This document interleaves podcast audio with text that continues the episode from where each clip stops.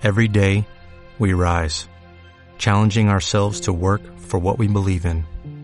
At U.S. Border Patrol, protecting our borders is more than a job, it's a calling. Agents answer the call, working together to keep our country and communities safe. If you're ready for a new mission, join U.S. Border Patrol and go beyond. Learn more at cbp.gov/careers. El título, como bien eh, había comentado mi compañera, es Creación, Gestión y Obtención de Resultados con Marketing de Contenidos, ¿no? Todos sabéis que el marketing de contenidos es un tema que cada vez está más en boca de la mayoría de, empresas, no es nada nuevo, llevamos ya años con ello, pero sí ahora está cogiendo todavía más fuerza, ¿no? Pero cuando muchas veces eh, pregunto a las empresas, oye, ¿qué estás haciendo en marketing de contenidos? ¿Sabes cómo medir el marketing de contenidos? ¿Realmente el marketing de contenidos está haciéndote crecer tu negocio? Muchas de ellas o no lo saben o dicen que no, ¿no?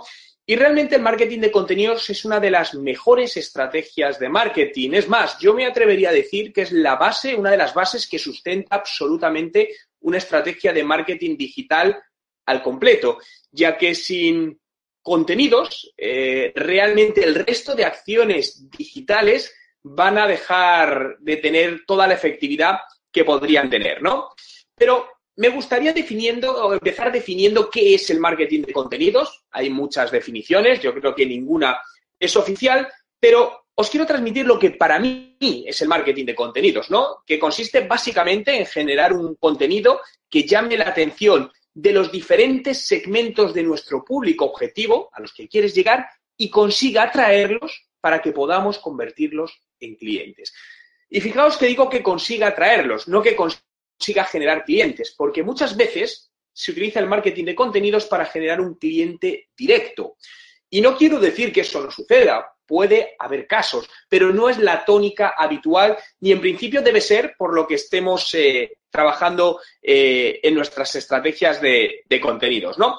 Por lo que lo primero y más y muy importante es conocer muy bien quién es nuestro público objetivo, ¿no? Y a continuación os diré cómo podemos hacerlo. Pero este es un paso clave, porque si realmente no tienes bien analizada tu audiencia, el resto no va a estar bien hecho y toda la inversión que hagas, tiempo, esfuerzo, económica, o no generará resultados o no generará todos los que podría dar. Y cuando hablo por un buen conocimiento de a quien quieres impactar, puede haber varios públicos objetivos, bien, como mencionaba en la definición, diferentes segmentos de públicos eh, objetivos, ¿no? Puedes tener distintos, pero es importante que vayamos mucho más allá del simple si es hombre o mujer, rango de edad, localización, sino ir mucho más profundo, porque a día de hoy con las herramientas digitales podemos hacerlo. A continuación, eh, ¿qué contenido puede interesarle? Tenemos que analizar, bien, ya sabemos la audiencia, pero ¿qué es lo que está buscando en Internet? ¿Qué es aquello que a lo mejor ahora no está buscando, pero en algún momento lo va a buscar o es una duda que nunca se ha planteado, pero si, si se encontrase con ella, le gustaría conocer la respuesta. Tenemos además que ser capaces de generar ese contenido, y esto es importante, y, generarlo además con una frecuencia recurrente y constante, ya que eh, para mí son estrategias a largo plazo. En la mayoría de los casos os diría que puede tardar entre uno y dos años en, tener resultados directos tangibles, dicho de alguna manera, ¿no? Porque muchas veces si empezamos y decimos, bueno, empezamos fuerte dos, tres meses y al mes tres, no, es que no he conseguido más clientes por medio de contenido, lo dejo. Es muy difícil realmente. Si empiezas desde cero, ¿eh? a lo mejor una empresa que ya tiene tracción puede conseguirlo, pero si empiezas desde cero necesitas meses, necesitas paciencia. Y esto es algo muy importante para mí a día de, de hoy en las acciones de marketing digital, tener paciencia, ¿no? Y este contenido puede ser de muy diversos tipos, puede ser eh, webinar, ¿no? Como lo que estamos haciendo hoy, pueden ser acciones de email, pueden ser eh, blogs, pueden ser ebooks, mini cursos, hay un gran abanico de lo que puede ser un contenido. Eso sí, no estoy hablando de contenido comercial. Obviamente, esto en ningún caso debe ser contenido comercial. Es más, evitaría que en el mismo contenido, al final o intercalado, pongáis contenido comercial. Muchas veces las empresas tienen la sensación de que si no ponen algo para vender, como que eso no va a funcionar y a mitad de, a mitad del, del, post, por ejemplo, imaginaos un post en un blog, pues ponen, oye, si quieres tal y ponen un enlace a compra de un producto. Personalmente y por mi experiencia es algo que no da buenos resultados porque el usuario no está ahí, piénsalo, para comprarte en ese momento. A lo mejor más adelante sí. El usuario está ahí porque tiene una duda y le interesa ese contenido. Por lo tanto, céntrate en aportarle ese valor. Tenemos luego que dar a conocer ese contenido, ya que solo generar el contenido ya no es suficiente y menos en el panorama que estamos viviendo de masificación de contenidos en Internet y en las diversas redes sociales. No hay más que ver un timeline de Instagram, de Twitter, de, de, Facebook, donde cada vez hay más contenido. Era mucho más fácil hace ocho años ser visible porque al final no había tanta oferta de contenidos, entonces era más fácil la visibilidad, ¿no? Y para esto es clave utilizar acciones digitales y también detectar qué momentos son interesantes. ¿Por qué? Hay ciertos momentos donde hemos detectado que para ciertos públicos objetivos funcionan muy bien los contenidos. Os puedo decir eh, muchas veces, pues por ejemplo, para empresas cuyo público objetivo son otras empresas, mercado B2B, aunque también vale para B2C, es decir, que el consumidor final, horarios a partir de las 10 de la noche, hemos detectado que hay muy buena acogida. Por dos razones principales, sobre todo en públicos que van a lo mejor entre 30 y 45 años. Lo primero, porque baja la cantidad de contenido que se está publicando en las redes sociales, de tal manera que es más fácil potencialmente que tu contenido sea visto. Y la segunda, que muchas veces hemos detectado que padres en esa, en esa hora es cuando se ponen con los ordenadores, porque bueno, pues sus hijos ya se han ido a dormir y se quedan tranquilos y empiezan a navegar. Por lo que es importante para esto también que detectéis qué horarios son los mejores para publicar los contenidos. E importantísimo, ¿vale? Hemos hecho todo esto, pero hay que convertir esas visitas que llegan en contactos o clientes, porque si no, eh, podemos estar generando mucho contenido, pero si no nos retorna de alguna manera para el crecimiento de nuestro negocio, no está funcionando. Es decir, y para mí, retornar no es sumar cuántos me gusta tenemos, cuántos comentarios o cuántas veces se comparte, si eso no va más allá. Es decir, para mí esos números no tienen ningún tipo de sentido si no somos capaces de alinearlos con alguna cifra de negocio. Estamos hablando de negocio, otra cosa son las redes sociales o los contenidos que generes a nivel personal, ¿no? Y como os decía, muchas empresas no consiguen sus resultados con, con, el marketing de contenidos, ¿no? Y básicamente yo creo que hay dos razones clave, ¿no? Lo primero es que no hay una estrategia definida. Y como todo en la empresa, en los negocios, cuando emprendes un proyecto, tienes que definir una estrategia, saber el camino que vas a seguir. Y no quiero decir que esto te vaya a llevar seis meses, no, define una estrategia, lo que sea una columna vertebral, y sobre la marcha luego vas a ir cambiándola, vas a ir moldeándola en función de los resultados. Pero define una estrategia claramente, tenla por escrito, tenla en algún sitio, dibujada, donde quieras, pero no me digas, no, la tengo en la cabeza, no, tiene una estrategia. Dedica tiempo. Esto es una inversión de tiempo. Porque si no sabes esa estrategia, cómo lo vas a hacer, qué, vas a hacer y cómo lo vas a conseguir, es muy difícil. Al final reduces tus riesgos de éxito. Es pura estadística. Y lo segundo, no se invierte en los suficientes recursos. Y hablo de recursos a nivel de personal, ya que para generar contenidos necesitamos gente que genere esos contenidos. Y, y dependiendo del tipo de contenido, no todo el mundo es capaz de generarlo. Por ejemplo, imaginaos que sois un buffet de abogados y tenéis que generar contenido de tema legal. Ese contenido no lo puede generar cualquier persona, tiene que ser una persona cualificada en ese ámbito, en, esos tópicos, si no, no es posible. Hay otro tipo de contenidos que sí pueden ser generados por, por más tipos de personas, por lo que tenemos que invertir en alguien o en, o en un grupo de personas que generen esos contenidos. Y lo segundo, invertir para que esos contenidos estén delante de quien queramos que lo vea, de quién va a ser nuestro potencial cliente, por lo que os digo. Hay muchos contenidos, empresas que invierten y generan un buen contenido, pero lo ponen en, una, en sus redes sociales y esperan que llegue a sus potenciales clientes. Y esto es una falsa, es una, es una visión, esto no es real. si queremos que se ponga delante de quien queremos, tenéis que apoyaros de estrategias de marketing digital como puede ser publicidad digital y cada vez más, ¿no? Por lo tanto, fijaos, nosotros creamos contenido, pero lo que buscamos muchas veces es generar ventas. Esto no sucede. Esto no sucede, al menos en el corto plazo. Otra cosa es que ya lleves una atracción muy larga, ¿no? Por lo que la clave o, el esquema que deberíamos seguir es, vale, nosotros generamos esa estrategia. Con esa estrategia ya somos capaces de crear unos contenidos que impacten a una audiencia determinada y unos contenidos en distintos formatos. Pueden ser en audio, pueden ser en vídeo, pueden ser en texto, pueden ser en infografía, pueden ser en imagen, como sea. Ponerlos delante del usuario, lo que os estaba comentando, vale, pero que lo vea quien me interese verlo. No digamos, no, he tenido 24 me gusta y ha llegado a 2.000 personas, ya, pero es que a lo mejor esas 2.000 personas nunca van a ser tus clientes. Por lo tanto, no te valen de nada esos 2.000 personas de alcance y esos 24 me gusta. Tercero, nos va a ayudar a humanizar la empresa. No perdamos de vista que los negocios se hacen entre personas y nos gusta ver que hay personas en el otro lado. Somos seres humanos y nos gusta contactar con otros humanos, por lo que busca cómo generar esos contenidos de manera que humanicen también a la empresa.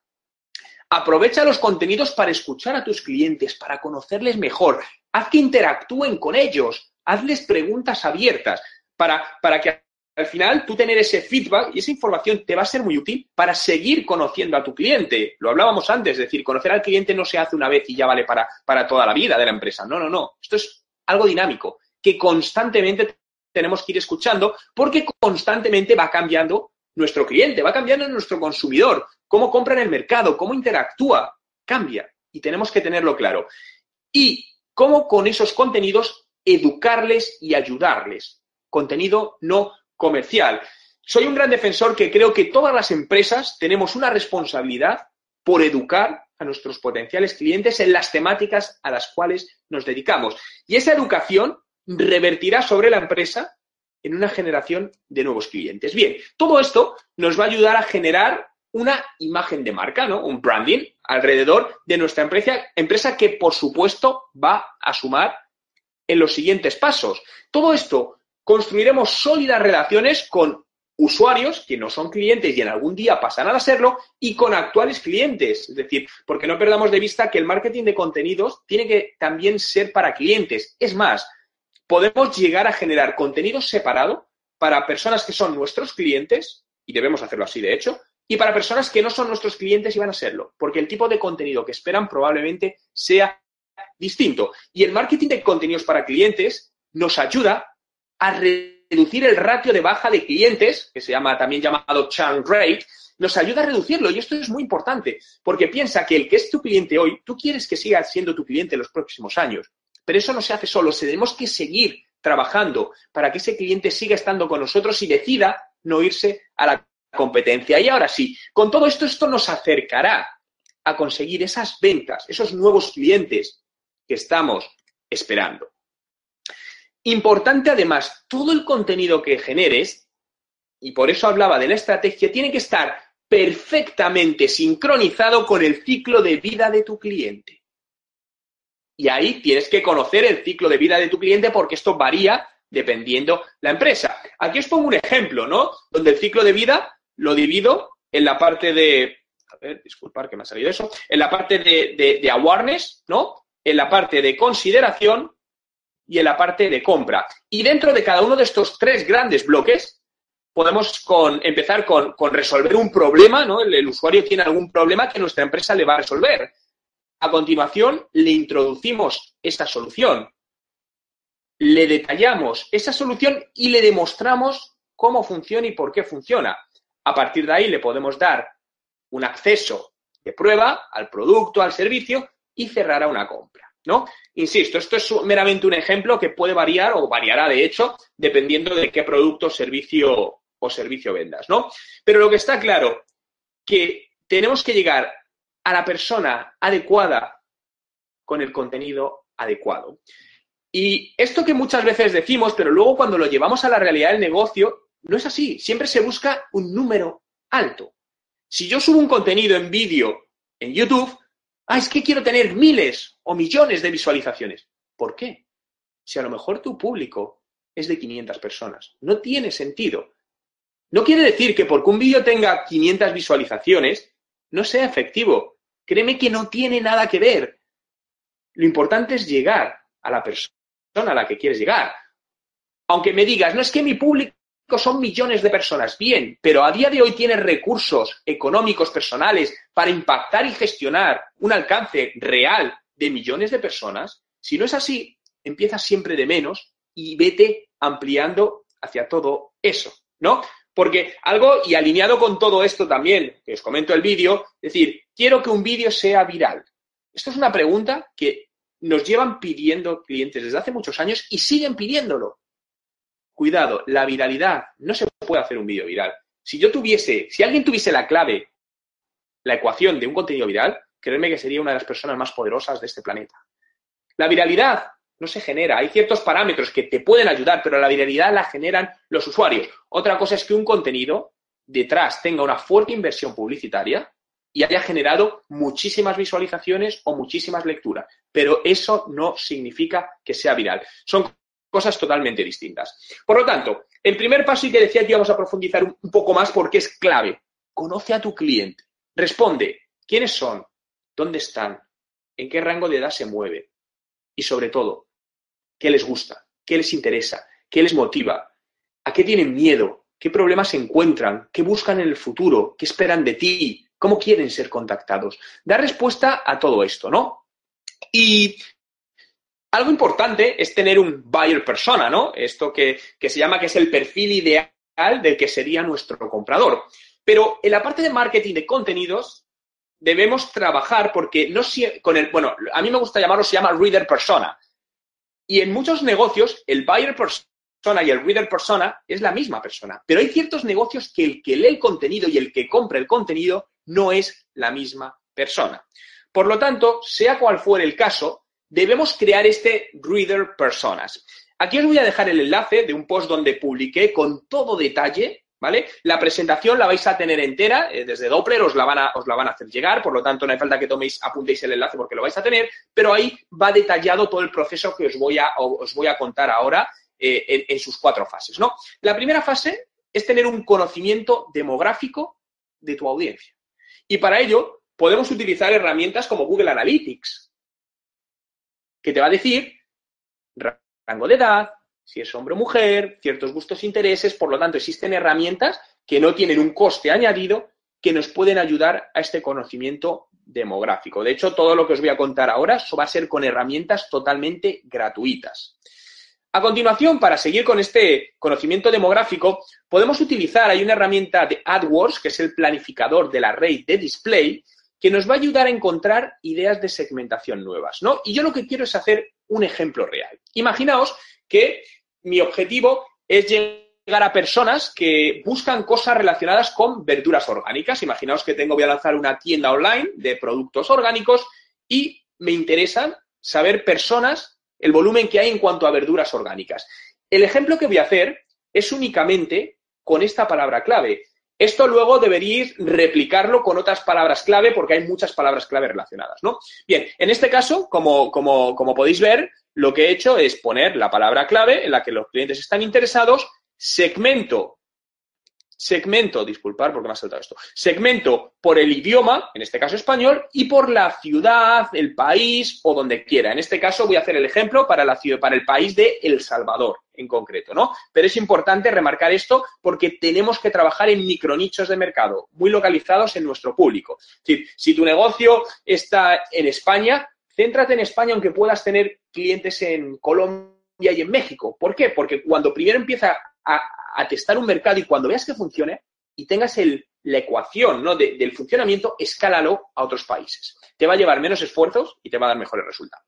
Bien, y a partir de aquí sacamos ya información. Como podéis ver, sacamos información acerca del el rango de edad de usuarios que están buscando ese contenido. Por lo tanto, ya podemos ver pues, que aquí podríamos hacer de los 18 a los 44 y el público más fuerte está de los 25 a los 34. Sabemos que hay un porcentaje de hombres y mujeres, en este caso, el porcentaje de mujeres es mayor, y desde qué dispositivos consumen esta información. Y como podéis ver en este caso, pues más del 84, bueno, concretamente el 84% se consume desde dispositivos portátiles, en su mayoría móvil. Importante. ¿Por qué? Porque entonces tenemos que tener claro que ese contenido, en su mayoría, va a leerse desde estos dispositivos y a la hora de generarlo, tiene que ser amigable con ello, porque si no estamos perdiendo una información o una posibilidad muy, muy importante, ¿no? Y como os decía, debemos repetir este proceso con todas las búsquedas que te interesen. Puede haber cientos de búsquedas, ¿no? Eh, inicialmente empieza con unas pocas para no volverte loco. Es más, con todo esto luego te ayudará a saber qué contenidos puedes generar porque son los más buscados. Bien, el segundo paso eh, del Reader Persona serían los datos psicográficos. ¿Qué es esto?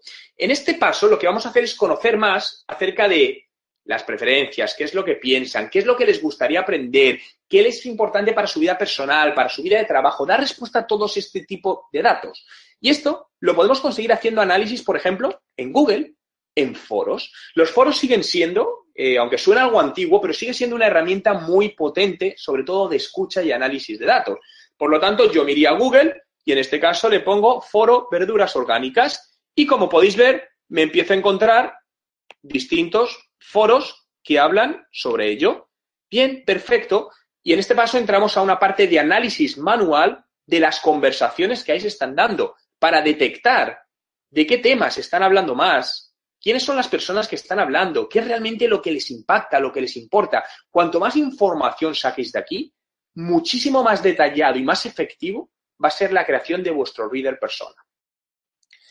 El siguiente paso nos vamos a datos comportamentales y lo sacamos de los mismos contenidos. Es decir, por ejemplo, cómo consumen el contenido, en qué formato, con qué frecuencia, con qué longitud. Es decir, ciertas audiencias prefieren consumir formato vídeo a leer. Perfecto, pues centrémonos más en formatos audiovisuales en lugar de formatos de texto.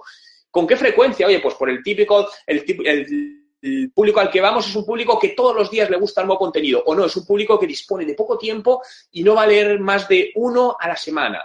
¿Y de qué extensión? Oye, no, prefiere leer algo cortito o prefiere leer algo profundo, un artículo de 3.000 palabras. Bien, esto es importante porque fijaos que en función de esto tenemos que generar un contenido otro. Como os decía, si esto no lo tenemos bien desarrollado, vamos a ir generando un contenido a ciegas.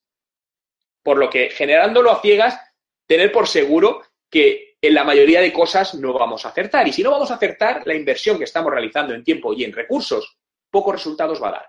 Y ver también, por ejemplo, qué les transmite mayor confianza. Bien, con todos estos datos, ya el cuarto sería ya sí, crear ese perfil de reader persona, ¿no? Y aquí os voy a crear, os voy a decir el perfil ficticio que hemos sacado en este caso.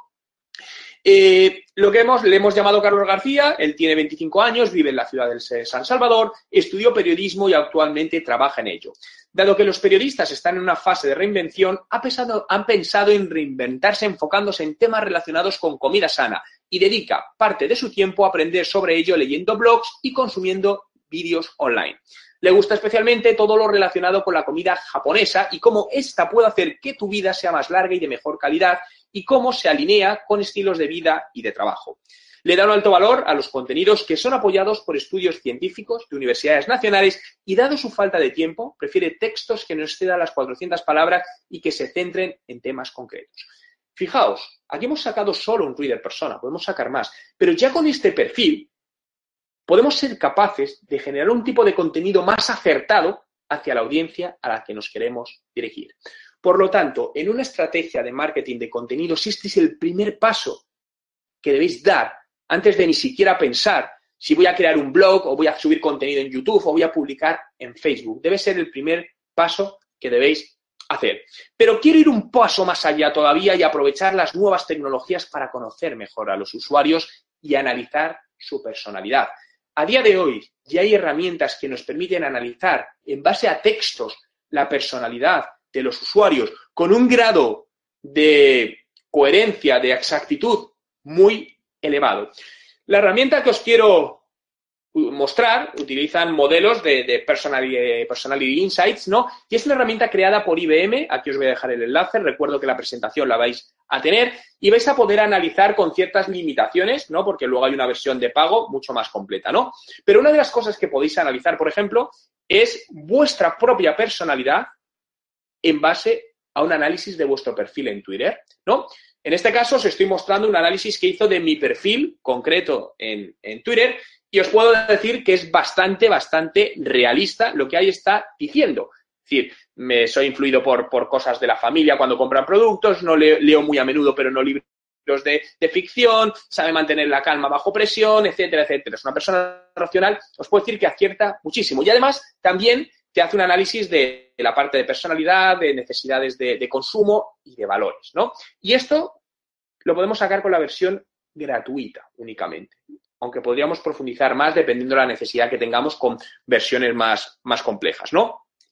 Pero fijaos, lo interesante de todo esto, fijaos hasta qué punto podemos llegar a conocer a nuestros potenciales consumidores de, de contenido, pero esto lo ideal para mí es escalarlo en el tiempo, es decir, evolucionar esta idea que os digo de personalidad del usuario desde lo micro a lo macro para poder llegar en un momento que establezcamos patrones comunes entre determinados segmentos de usuarios que pueden ser nuestros clientes y con ello generar una estrategia de contenidos todavía más real y personalizada. Por ello, todo lo que estamos haciendo, insisto, esto no es de hacerlo hoy y ya dura para, para los próximos tres años, no, hay que estar constantemente. Por lo tanto, os podéis dedicar X tiempo a la semana, al mes, a ir actualizando y haciendo dinámico toda esta información al respecto. Además, con todo esto, para los contenidos es importante, lo habréis oído hablar millones de veces, ¿no? El mapa de ciclo de, del vida del cliente, que básicamente es un diagrama que muestra cómo un cliente interactúa con nuestro producto, con nuestra empresa, desde que nos contacta hasta que hace una compra, ¿no? Aquí os muestro un ejemplo de lo que sería una compra de coche, donde, como podéis ver, dividimos entre la parte superior, serían las, las experiencias positivas y las experiencias negativas en la parte interior. De tal manera que todo empieza porque le falló el, motor del coche, entonces hace una búsqueda y encuentra un nuevo modelo, es una buena experiencia, encuentra una, una oferta de financiación que le gusta, pero fijaos que aquí ya la experiencia cae es decir, no es, le vendieron algo que realmente no es cierto, por lo tanto ya es una experiencia negativa. Y todo esto hasta que al final estrena el coche. Bien, esto debemos replicarlo con nuestros productos y servicios. Sobre todo, para conocer, esta parte es muy importante, la parte positiva, concretamente, bien, pero para todavía mejorarla más. Pero para mí es más importante conocer lo que no les gusta a nuestro cliente y hacerlo menos, ¿no? Para mí aquí hay un punto crítico y es esto. Fijaos que en este punto estamos viendo que la comunicación que se le está haciendo sobre una oferta especial no es cierta. Decir, se crea una falsa expectativa, lo que al final puede redundar en que aquí nuestro cliente, en este punto, nuestro cliente se nos vaya a la competencia. Por lo que todo este análisis nos va a ayudar mucho en toda esta fase. Y un paso más, micromomentos. Fijaos, los micromomentos cada vez se habla más, en este caso el, VP de, Google decía o lo definía, ¿no? Como esa numerosa explosión o conjunto de pequeñas explosiones de actividad digital que se dan en los usuarios a lo largo del día. Por lo tanto, no nos limitemos solo a generar un contenido más global que puede usar que puede enganchar al usuario, sino generemos micromomentos o mejor dicho, contenidos para micromomentos. Fijaos, un usuario, voy a contar una experiencia real, un usuario visita una tienda física para ver un producto, coge luego su móvil para comparar online los precios, visita además la web de la competencia, mira comentarios sobre tu producto en distintas plataformas online, busca en Google opiniones, lo compra, pero dos días después tiene un problema con tu producto o se escribe por Twitter y la empresa tarda tres días en contestarte. Y mientras tanto, la competencia le está impactando con acciones de remarketing, en un momento donde todavía ese usuario puede revolver el producto y comprar a la competencia. Esto es una real experiencia de usuario, omnicanalidad, on y off, todo mezclado. Por lo tanto, todo esto son, todo esto que estamos aquí viendo son micromomentos. Por lo que hagamos al igual un flujo completo de micromomentos de ese posible cliente y veamos ¿Cómo podemos generar y cómo podemos hacerle llegar esos contenidos en los determinados momentos? Fijaos, este es el ciclo que podemos ver completo de una experiencia de compra, ¿no? Concretamente. Bien, analicemos esto, saquemos esto para nuestro mercado, para nuestro producto, para nuestro servicio y ver cómo en esos micromomentos, complementariamente unos contenidos más generales, podemos generar contenidos más puntuales que refuercen ese micromomento hacia donde el usuario quiere. Eh, bueno, ahora os vamos a, lanzar una, pequeña pregunta para que, para que contestéis. La veréis ahora, ahora mismo en la, zona de, preguntas para que deis, contestéis al, respecto. Bien, eh, como veis, la pregunta es, ¿qué es más importante en el marketing de contenidos? ¿Cuál es vuestra opinión? ¿Conocer a tu audiencia? ¿Invertir en publicidad digital? ¿O publicar muy a menudo? Bien, seleccionar una de las, de las tres opciones al respecto. ¿Cuáles consideráis que es más relevante ¿no? en una estrategia de, de marketing de, contenidos. Obviamente, todo es importante, pero saquemos, segmentemos cuál sería lo primero, lo más importante que debemos tener claro. Perfecto. El 98% habéis contestado conocer a vuestra audiencia y un 4% invertir en publicidad digital. Bueno, aquí hay un 2% de decalaje que se nos va, pero correcto, es conocer a tu audiencia. Invertir en publicidad digital es importante, por supuesto, pero es el siguiente paso. Por lo que vamos a seguir con, toda esta parte, ¿no? Fijaos, quiero hablaros de los emojis, ¿no? Algo que utilizamos en nuestro, en nuestro día a día, como usuarios, como consumidores, donde un emoji es, es capaz de cambiar el sentido a todo un párrafo de texto, donde envías un email o envías un mensaje por algún medio de comunicación, como puede ser WhatsApp, y si al final le pones una carita sonriente, cambia todo. Ah, ya, es que no, no pasa nada. Fijaos el poder de los emojis en la comunicación. Perfecto. Pero, por lo tanto, esto tiene un poder en el marketing de contenidos de las empresas. Este es un estudio que se hizo el año pasado, ¿no? Las empresas que utilizaban en Facebook y en Twitter emojis, comparando el año 2014 con el año 2015 y su incremento. Bien, como podéis ver, en el año 2014 es la columna que tenemos en rojo, creció al 2015 en ambos, tanto en Facebook como en Twitter, hubo un crecimiento de las empresas que utilizan emojis. Pero el dato todavía es más importante. En el último año, el uso ha crecido en un 777% por parte de las empresas, donde fue incluso simpático porque este icono ¿no? de la carita sonriente, ¿no? de llorar de, de alegría que todos utilizamos, fue catalogado por los diccionarios Oxford como la palabra del año, ¿no? Curioso. Perfecto, pero veamos cómo podemos utilizar todo esto en nuestra estrategia de marketing de contenidos, ¿no? Por lo que volvamos a sacar información para complementar nuestro reader persona y saber qué emojis tenemos que usar, ya que no debemos usar los mismos emojis para un público que para otro. Hay públicos que utilizan más emojis o ciertos emojis que otros. Hay cierto público que usa más los animalitos, otros que usan ciertas caras. Perfecto. Por lo tanto, analizando a tu audiencia, ¿qué tipo de emojis usa más? Para poder empatizar con ellos con los mismos emojis. ¿Cuáles además se relacionan mejor con tu filosofía de empresa?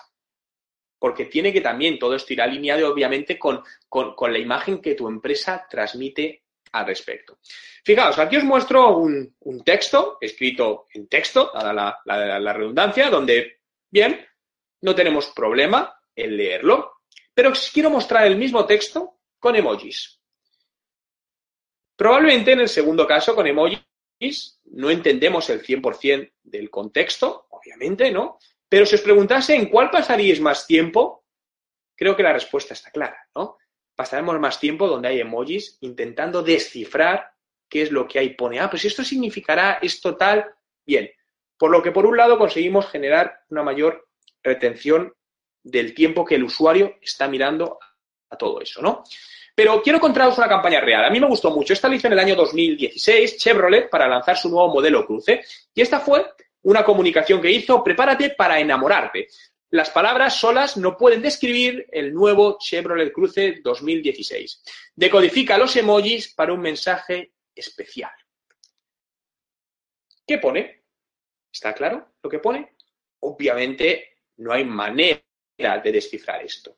Pero esto era parte de la estrategia de la campaña que hizo Chevrolet, que por cierto funcionó muy bien, porque quería crear confusión, ya que paralelamente lanzaron una serie de vídeos, una especie de juego, que ayudaban a descifrar este mensaje de emojis. Por lo tanto, ved, analizar los emojis que vuestra audiencia usa y ver también qué campañas podéis hacer y cómo podéis integrarlo en esos contenidos que estáis generando a lo largo de, a lo largo de, de todas las acciones que hagáis, de toda la parte de, marketing de, contenidos, ¿no? Y algo que para mí es muy importante en los contenidos es el lead management, ¿no? La captación de leads, entendiendo por un lead de un dato de un potencial cliente, por lo que siempre cualquier contenido tiene que generar algún tipo de acción alineada al negocio.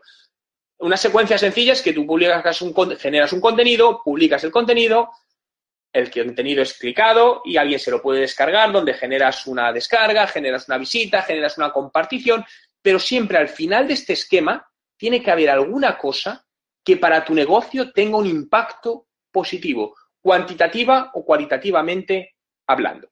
Por lo tanto, lo que debemos buscar es generar tráfico normalmente a la página web mediante distintas acciones de contenido. Y hablo de página web, cuando hablo de página web puede ser un blog, puede ser una tienda online, puede ser una landing page, pero tiene que ser algo que sea tuyo, de tu empresa. Porque no nos vale de nada generar un contenido, insisto, subirlo a Facebook y que quede en Facebook y no consigamos absolutamente nada. En ciertos casos donde se trabajan campañas puramente de branding, puede ser así, no digo que no, pero en estrategias eh, más constantes de contenido no debería ser así. Una vez consigamos que con ese contenido el usuario llegue a nuestro canal, nuestra web, vamos a enamorarlos y a buscar cómo podemos convertirlo al objetivo. Y el objetivo puede ser que se descargue un documento, que se suscriba a nuestro newsletter, que nos solicite información de un producto, cada uno lo que considere en su negocio. Y a continuación, no quedarnos ahí, hacer que el visitante regrese más adelante. Por lo tanto, gráficamente, esto sería cómo, cómo sería la descripción. En el centro siempre tiene que estar la conversión. Y por un lado, generamos adquisición, bien, donde el contenido ayuda, y luego el reengagement. Todo esto es lo que va a apoyar en la generación de esa conversión. Para la adquisición, distintas herramientas, el contenido impulsado con herramientas de publicidad, herramientas de SEO, herramientas de email marketing, la conversión, trabajar el diseño del sitio donde estamos, la usabilidad, la personalización de contenidos, ¿no? Eso sería, daría para otro tema distinto al que, al que estamos hablando hoy, pero es importante. Y la parte de reengagement, ¿no? Con acciones de retargeting, remarketing e email marketing. Pero yo os diría que os hicieseis una primera pregunta, porque muchas veces nos obsesionamos con tener más visitas a nuestra página web. No quiero visitar. ¿Cuántas? Hemos crecido 2.000 visitas. ¿De qué te vale eso? Mi pregunta es, ¿cuántas de esas visitas convierten a tu objetivo? Es decir, ¿sabes a día de hoy qué porcentaje del 100% de tus visitas cumplen tu objetivo de la página? Si no sabes ese porcentaje, ponte a investigarlo. ¿Por qué es necesario? Porque lo que tienes que conseguir es eso, es saber qué porcentaje cumpla tu objetivo y a partir de ahí optimizarlo y hacer que esas visitas que están llegando cada vez más se conviertan al objetivo. Porque si esta parte no está optimizada, tú puedes incrementar mucho el tráfico de visitas, pero al final la conversión a objetivos va a ser muy baja y no te va a dar esos resultados todo lo buenos que podría ser. Y esos contenidos, para incitar esa conversión, vamos a jugar, por ejemplo, con llamadas a la acción, ¿no? Llamadas a la acción en nuestra página web. ¿Dónde ponemos todo esto? A mí me gusta al final basar todas las decisiones que hago en, en datos. Bien, es decir, no en, percepciones, sino en datos. Al final, la, data es lo que, lo que debe dirigir nuestras acciones de, marketing y de marketing de contenido, por supuesto. Y un estudio eh, demostró que un usuario convertía mejor después de ver el objetivo. Es decir, aquí podéis ver el dato, ¿no? Donde, donde como podéis ver en el, en el último de los casos, aquí debajo de un post, por ejemplo, es donde daba mejores CTRs, ¿vale? El CTR es el ratio de click-through rate, que es el ratio de clic por impresión. Por lo tanto, cuanto más alto sea, mejor. Y un 62,1% de, eh, de personas que habían convertido al objetivo, el porcentaje de personas. Como podéis ver, da muchísimo mejor resultado que ponerlo al, inicio del blog, ¿no? Es cierto que en el lateral, en el sidebar, el CTR no es bueno, pero el ratio de, suscripción, de conversión, no es malo del todo, por lo tanto se puede usar. Bien, pero está claro, al final tiene sentido si lo pensamos. Es decir, no podemos buscar una conversión de alguien que todavía no ha leído nuestro contenido. Cuando genera, realmente, de hecho, cuando te surgen dudas sobre un tema, es cuando sabes de ese tema. Cuando, cuando has leído, has aprendido algo. Porque si no aprendes nada, no, no sabes qué preguntar. Bien, por lo tanto es importante porque igual, si no colocamos estas llamadas a la acción en el contenido en los lugares adecuados, podemos estar perdiendo gran cantidad de negocio. Lo podéis ver aquí, fijaos, de un 0,6% a un 3,2% de CTR es enorme. Es decir, eso puede significar cientos o miles, dependiendo del volumen de leads perdidos, lo que pueden significar decenas o cientos de clientes que te han dejado de comprar por no tener esto bien optimizado. Por lo que, en definitiva, lo lo que tienes que publicar es lo que, lo que saldría en, en el juntar de dos círculos, lo que los usuarios, lo que los clientes quieren saber y lo que tú sabes. Y buscar ese punto de intersección que haga que ese contenido sea lo que esperan. Bien, vamos ahora a lanzaros otra, otra segunda pregunta para, para que contestéis, al igual que hemos hecho antes. En este caso, ¿cuál debe ser el primer enfoque del marketing de contenidos? Seleccionar entre comercial, formativo o informativo, ¿no? Son preguntas, como podéis ver, bastante, bastante sencillas, pero que son claves a la hora de generar esos buenos resultados. Recuerdo cuál debe ser el primer enfoque del marketing de contenidos. Primera opción comercial, segunda objetivo formativo o tercera objetivo informativo. ¿Cuál es a vuestro criterio? ¿No? Porque esto también aquí puede haber una parte un poco de, criterio. Eh, la, respuesta más, más adecuada en, en vuestro caso. Bien, el 68% nos dice informativo, 34% formativo y 5% comercial. Bien, personalmente, para mí es formativo, no informativo. Es decir, ¿por qué es distinto? Os decía, para mí no, tenemos todas las empresas una responsabilidad de formar y educar a nuestros potenciales clientes. Lo formativo para mí lleva a lo informativo y lo informativo lleva a lo comercial. Y aquí es donde jugamos con los contenidos por micromomentos, donde en función del momento donde se encuentre cada uno de los usuarios, entregaremos un tipo de contenido. Tened en cuenta que estoy hablando en rasgos generales, ya que, como os decía antes, cada empresa puede haber múltiples variaciones y cada caso hay que verlo de manera, de manera única, ¿no? ¿no? hay una regla general para todos. Y quería acabar con la parte de medición de resultados en marketing de, de contenidos, ¿no? Donde muchas veces es donde no se sabe muy bien cómo hacer, cómo hacer todo esto, ¿no? Pero fijaos, para mí lo primero tenemos que respondernos a estas preguntas. Lo primero, ¿cuál es el objetivo real de tu estrategia de content marketing? Realmente. Y no me vale decir, no, vender más, no. Un objetivo antes. Ese va a ser el, ese va a ser el fin. Pero entre medias, ¿qué microobjetivos tenemos? Segundo, ¿qué es lo que queremos decir a nuestros clientes? ¿Qué queremos transmitirles? Una vez hemos captado su atención con ese contenido, ¿qué queremos que hagan? Queremos que se suscriban, queremos que se descarguen un documento, un case study, un ebook, que vean un vídeo. ¿Y cómo podemos integrar nuestros esfuerzos de marketing de contenido con otros medios de comunicación on y offline? Esto es totalmente importante. Y en este caso yo os quiero, os quiero hablar de cómo yo trabajo toda esta parte de, medición de, contenidos, ¿no? Eh, hubo hace, hace poco en un caso con una, con una empresa que se estaban trabajando los, los contenidos y desde el departamento financiero, ¿no? Para conseguir renovar y ampliar el presupuesto que asignaban a la parte de, de contenidos, teníamos que demostrarles de alguna manera que estaban funcionando, ¿no? Y en este caso concreto, en una empresa que trabajaba en B2B, ¿no? Su, su, público objetivo eran, eran otras empresas, se consiguió demostrar con traqueos que el 80% de los nuevos clientes que contrataban el producto habían pasado al menos una vez por los contenidos del blog de la empresa. Lo cual no nos permite llegar a saber qué porcentaje de influencia tiene, pero lo que sí está claro es que los contenidos del blog tenían un poder, un peso en la toma de decisión de su usuario para convertirse a cliente.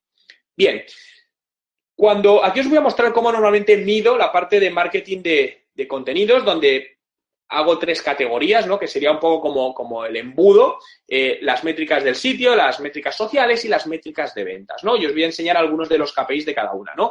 La primera sería las métricas sociales, social metrics, donde, bueno, aquí tenéis un ejemplo, pues en este caso está enfocada la parte de un post, donde cuando se publicó, el título, cuál fue la, la URL, qué longitud tuvo, qué visitas, qué nuevas visitas, visitas recurrentes, nuevas versus recurrentes, visitas orgánicas, ratios de rebote.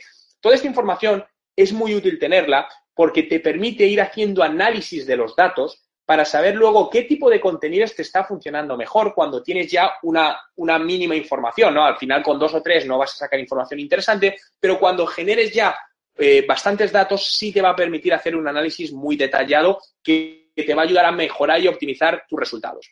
Nos vamos a la segunda parte del embudo, las métricas sociales, social metrics, donde ponemos la longitud del texto y engagement o cosas que ha generado en este caso en redes sociales. Pues en este ejemplo ponemos número de reacciones en Facebook, número de clics, número de veces que se ha compartido, cuál ha sido su alcance orgánico y cuál ha sido su alcance pagado. Con el mismo objetivo en esta fase del embudo, ver qué contenidos funcionan mejor. Y nos vamos a la última, que es la parte de metric, de, ventas, ¿no? Sales metrics. Y en esta parte alineamos también longitud del texto con leads fríos, ¿no? llamados Marketing Qualified Leads o MQL, leads calientes, llamados Sales Qualified Leads o SQL, clientes conseguidos e inversión realizada. De tal manera que podemos ir sacando un ROI por cada uno de los contenidos y detectar cuáles realmente están teniendo una inversión importante en todo esto. Por lo tanto, y resumiendo, es importantísimo en una estrategia de marketing de, contenidos empezar conociendo a la audiencia, como hemos visto, y acabar midiendo o estableciendo un protocolo de medición de todo absolutamente de todo lo que sea relevante, porque si no medimos esto, la famosa frase de lo que no se mide no se puede mejorar. Por lo que vamos a dar acceso a las preguntas. Aquí os dejo mi información, tenéis mi blog, mi, email, cualquier pregunta eh, será bien recibida, encantado de ayudaros. Os invito también a seguiros en mi, en mi canal de YouTube, donde todos los días publico vídeos con nuevas estrategias y trucos para el marketing digital, ideas de negocio, ideas para emprendedores y todo lo que necesitéis. Por lo que, si os parece, abrimos el, turno de, preguntas. Muchas gracias, Juan. Excelente presentación. Eh, vamos con unas preguntitas. Eh, bueno, Nicolás y Kenshi preguntaron lo mismo. ¿Qué son los leads fríos y los leads calientes? Genial pregunta. Fijaos, normalmente se habla de, leads, ¿no? Y, de hecho, muchas empresas cuando están empezando a trabajar, pues para no complicarlos, tenemos un tipo de lead. Pero si queremos detallar un poco más, trabajamos con dos leads, ¿no? Los diferenciamos en fríos y calientes. Un lead frío es aquel lead que ha llegado, pero a día de hoy no tiene potencial de convertirse en cliente en el corto plazo. Y un lead caliente es aquel que hemos detectado que puede llegar a convertirse a cliente en el corto plazo. ¿Por qué es importante separar esto?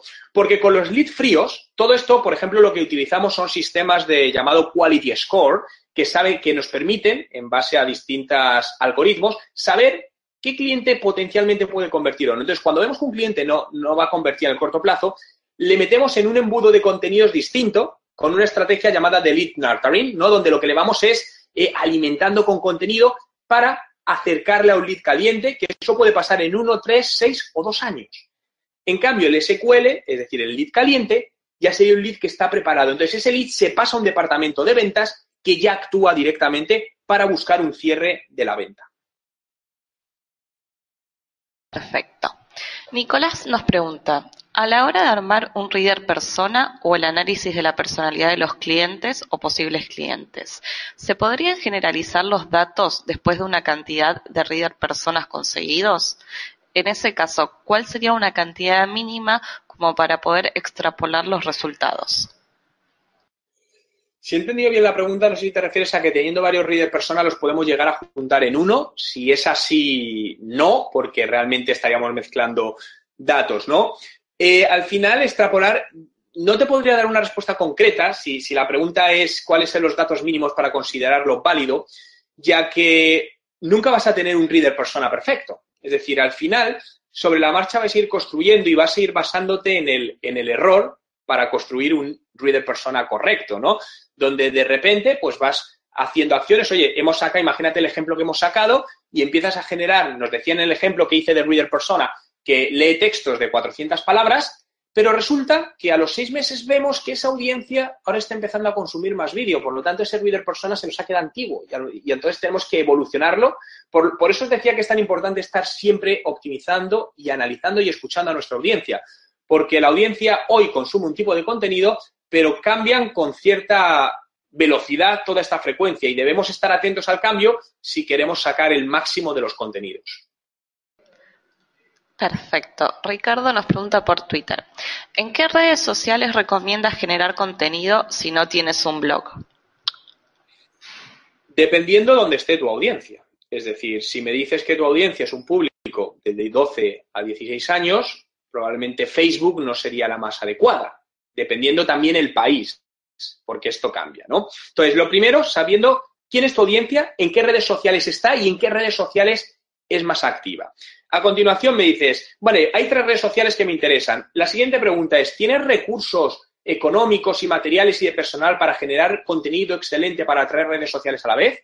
Si la respuesta es no, céntrate en una, porque no debes generar el mismo contenido para tres redes sociales. Cada una, hay que entender el funcionamiento de cada, red, de cada red social y cómo cada red social funciona con los usuarios, porque cada una tiene un funcionamiento distinto. No es lo mismo Twitter que Instagram que Snapchat, aunque en muchos casos puedas compartir contenido entre ellas.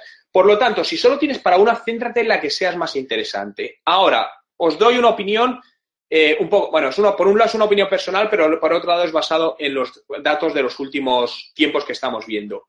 Vídeo, vídeo y vídeo. Es decir, el vídeo está creciendo en consumo alarmantemente. La red social YouTube está creciendo alarmantemente. Y si os dais cuenta, el resto de redes sociales cada vez meten más vídeo. Es decir, de hecho, lo comunicaba hoy LinkedIn, que ya ha puesto de manera global el vídeo nativo en su plataforma. Por lo que yo os diría que uno de los contenidos que más rentabilidad va a dar en el medio o largo plazo va a ser la generación de contenidos en vídeo. Bárbaro. Luis nos pregunta, ¿en una tienda online sería recomendable ubicar los contenidos con los productos o separar contenidos en blogs y presentar los productos en un tradicional catálogo? No, eh, juntarlo es una muy buena opción. De hecho, te invito a que visites una, una empresa que lo hace muy bien desde hace años, que es Barrabés. Barrabés es una empresa española, eh, se dedica a ropa de, montaña y cosas relacionadas con montañismo, y desde el principio lo, supo hacer muy bien, donde generó una comunidad en su tienda online y ha sabido eh, mezclar muy bien contenidos de valor con venta de productos, ¿no? De tal manera que al final el contenido le genera venta. Échale un vistazo, aunque no sea tu sector, pero te va a dar muchas ideas, porque yo siempre digo, cuando tenemos que inspirarnos en aquellos que hacen cosas que funcionan.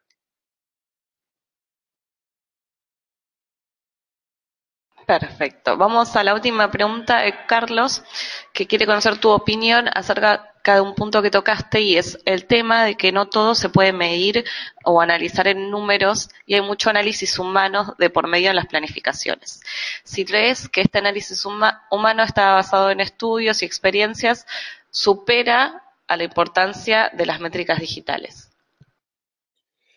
Eh, por análisis humano, no sé si te refieres bien a percepción o análisis manual, porque puede ser un análisis hecho por una máquina, ¿no?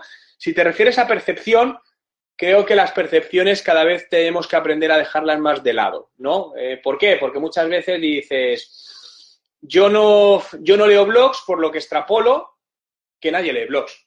Y esto que os digo, que os puede sonar raro, a mí me lo dijo un director de marketing de Europa de una gran multinacional que ellos no hacían contenidos en blog porque él no leía blogs y la gente no leía blogs. Por lo tanto, yo prefiero basarme en, datos como, a ver, todo no se puede medir, es cierto, es decir, hay cosas que no pueden llegar a medirse con un grado de exactitud, pero creo que esas métricas debemos ser capaces de dividirlas en cualitativas y cuantitativas, ¿no? Porque al final hay métricas cualitativas que nos van a ayudar a las cuantitativas, ya sean ventas, percepción de la marca, etcétera, etcétera. Por lo que es importante al final, en, el análisis de datos, que hay una intervención manual, pero es cierto que cada vez eh, se tiende más a un análisis, sobre todo si son grandes volúmenes de datos, por parte de sistemas de, por ejemplo, de machine learning, inteligencia artificial, que son capaces de aprender. Porque al final, un humano, como humanos, podemos analizar cierta cantidad de datos, pero si nos ponen un Excel donde tenemos que combinar 300 columnas con 600 filas, un humano es imposible que saque decisiones concluyentes buenas de ahí.